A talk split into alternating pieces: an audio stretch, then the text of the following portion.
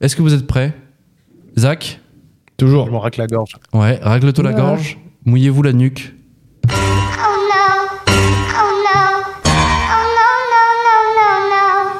Car c'est l'heure de la chronique de Zach. Zach, on parle de quoi cette semaine? Vas-y, fais-nous rêver un petit peu. Alors, je suis un homme qui aime le risque, vous le savez, Oui. le risque mesuré, mais je vais à nouveau, à nouveau décoffrer euh, une chronique un peu risquée. Oh. Mais j'en ai rien à foutre, je vais tenter de donner euh, des pistes de réflexion sur deux questions majeures. La première, doit-on conserver les nudes de ses ex? La deuxième, Moundir de Colanta est-il plutôt stoïcien ou épicurien? Ah ouais Ah ouais La deuxième, euh, j'ai hâte de découvrir. Moi aussi, je veux savoir. Alors, je vais tenter de donner des pistes de réponse. Donc, déjà, pourquoi l'idée de cette chronique? Alors, elle m'est venue récemment pendant une soirée, lorsque j'ai surpris une drôle de discussion entre deux gars, dont l'un racontait à l'autre qu'il avait recontacté une ex, genre très ex, genre ex de 10 ans. Ah Et le gars en question, en quête de paillettes dans sa vie, a voulu agrémenter la discussion écrite en grattant un petit nude, mais pas n'importe comment, avec un emoji pêche ou un gif de petit louveteau qui pleure. Non, il a décoffré un nude de la fille en question à la fille en question, datant de 2016, en lui disant Tiens, j'ai retrouvé ça et je me demandais si t'étais toujours aussi excitante. Alors, Waouh. Effroi. Oh, l'enfer. grand effroi, mais ça ne s'arrête pas là. Parce qu'il n'a pas simplement envoyé une photo, il a envoyé un lien de dossier cloud. Parce qu'en fait, le mec possédait plusieurs dossiers sur un cloud avec une ex par dossier. Ce qui a provoqué un certain étonnement en face. Ok. Ah ouais. Donc là, clairement, je me suis mis au milieu de la discussion, pas de choix, et j'ai manifesté mon étonnement, ce qui a étonné la personne. Du coup, j'étais encore plus étonné qu'il soit étonné que je sois étonné, ce qui l'a étonné à son tour. Et j'ai envie de dire étonnement à minima, parce que est-ce que ce serait pas un peu la version 2023 de, enfin 2024, pardon, euh, de Barbe Bleue, qui conservait le corps de ses ex égorgés dans un musée privé de sa maison? Au-delà du côté glauque, on peut se poser la question euh, qu'y a-t-il de positif et de cool à conserver de la pornographie périmée, pornographie teintée de vieux sentiments et de nostalgie? Parce que finalement, d'un point de vue scientifique, un nude, c'est un corps C1 à un instant T d'une personne P1 qui manifeste un désir D1 et qui l'envoie à une autre personne P2 et manifestant un désir D2 à, au même instant T. Bon, ok, pas besoin de poser l'équation, je vois vos têtes. Instant T, c'est pas instant T plus 2, c'est T. Un nude, c'est instantané, c'est peut-être juste un consommable et ça doit peut-être bien s'oublier à T plus une seconde. Pour être plus pragmatique, pensez au papier toilette, consommable, non réutilisable. Je suis sûr maintenant que vous avez l'image en tête. Oui. Parlons des points négatifs. On va déjà tenter d'analyser le comportement de la dite personne. C'est le moment psy-PMU. Première situation, vous êtes en couple et vous matez des nudes de votre ex. Vous pouvez raisonnablement vous demander si vous avez vraiment tourné la page. Et surtout, vous dépassez peut-être un peu la limite vis-à-vis de votre conjointe. Vous avez dépassé la barrière morale du petit porno anonyme que vous matez comme un petit coyote dans la salle de bain pendant que votre femme est devant Top Chef. Ici, vous êtes peut-être déjà aux portes du soft cheating. Deuxième situation, vous êtes célibataire, idem.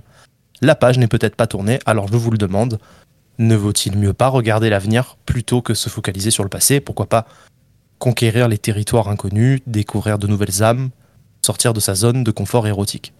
Bon, passé ces petits euh, ronronnements de psy de comptoir, posons les questions des risques et du consentement. Votre ex est-elle au fait que vous conservez des photos de sa feuille de vigne Première question, de surcroît sur un drive pseudo-sécurisé, accessible à n'importe quel hacker de France, de Pékin ou de Navarre? Vraie question, si on posait la question à son ex, qui au fond répondrait réellement par la positive? Et oui, alors il est peut-être temps d'aller de l'avant, renoncer enfin au passé, et au pire du pire user de votre imagination. Alors, pour les personnes nées après 1990, la branlette à l'imagination, c'est un vieux procédé inventé quand il n'y avait pas Internet et qu'on pouvait se donner du plaisir en imaginant des trucs grâce notamment à deux zones de notre cerveau, notre lobe occipital et notre précuneus. Donc bon, j'ai posé davantage de questions que donné de réponses, mais c'est un début. Et encore une fois, nous attendons votre avis sur la question, surtout chez euh, ceux qui verraient un aspect positif à cette pratique un peu chelou. Je répondrai désormais à la deuxième question sans me défiler cette fois-ci. Moundir de Colanta. Est-il plutôt stoïcien ou épicurien? Cette fois-ci, je ne vous arnaque pas.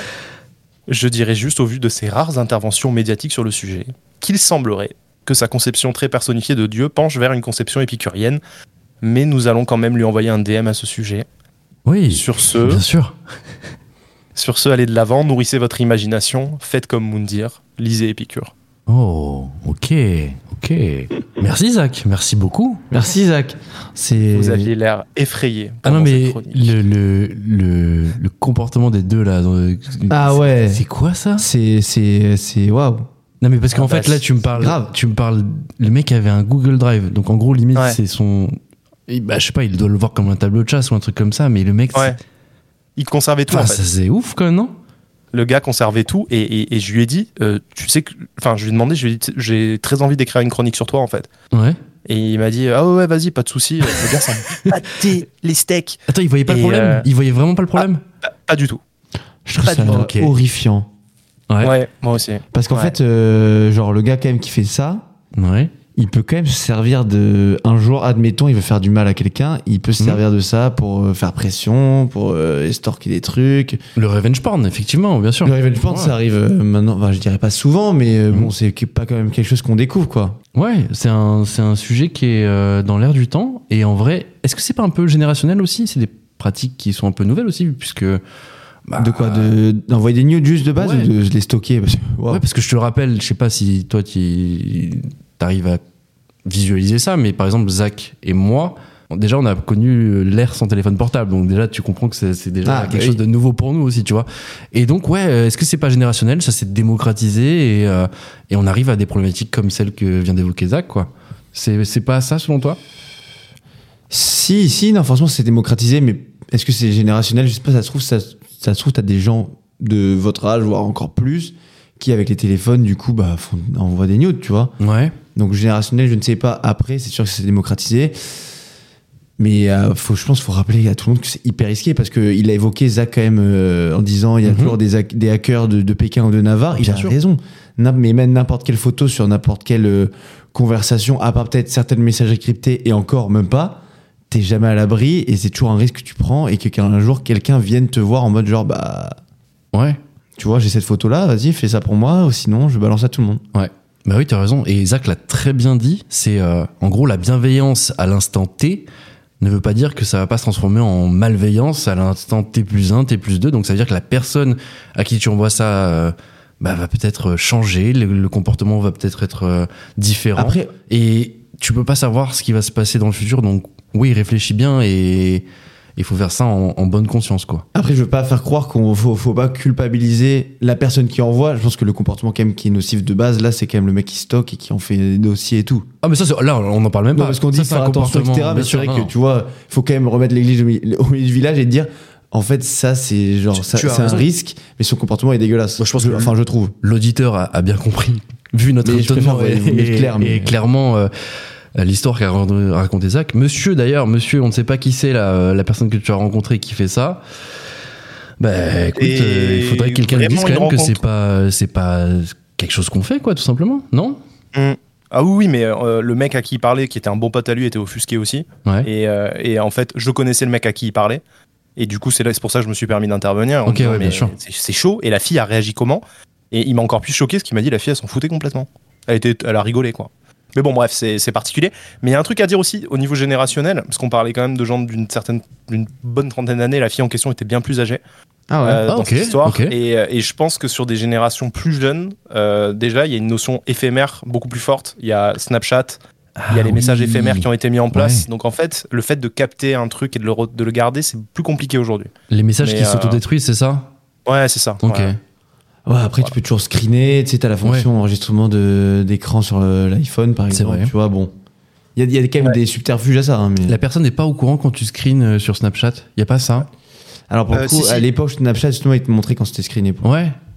Ouais, figurez-vous que sur euh, WhatsApp, les messages éphémères que tu peux envoyer en one shot, même les photos, moi je le vois parce que dans, en entreprise, on s'envoie des trucs parfois chauds en one shot.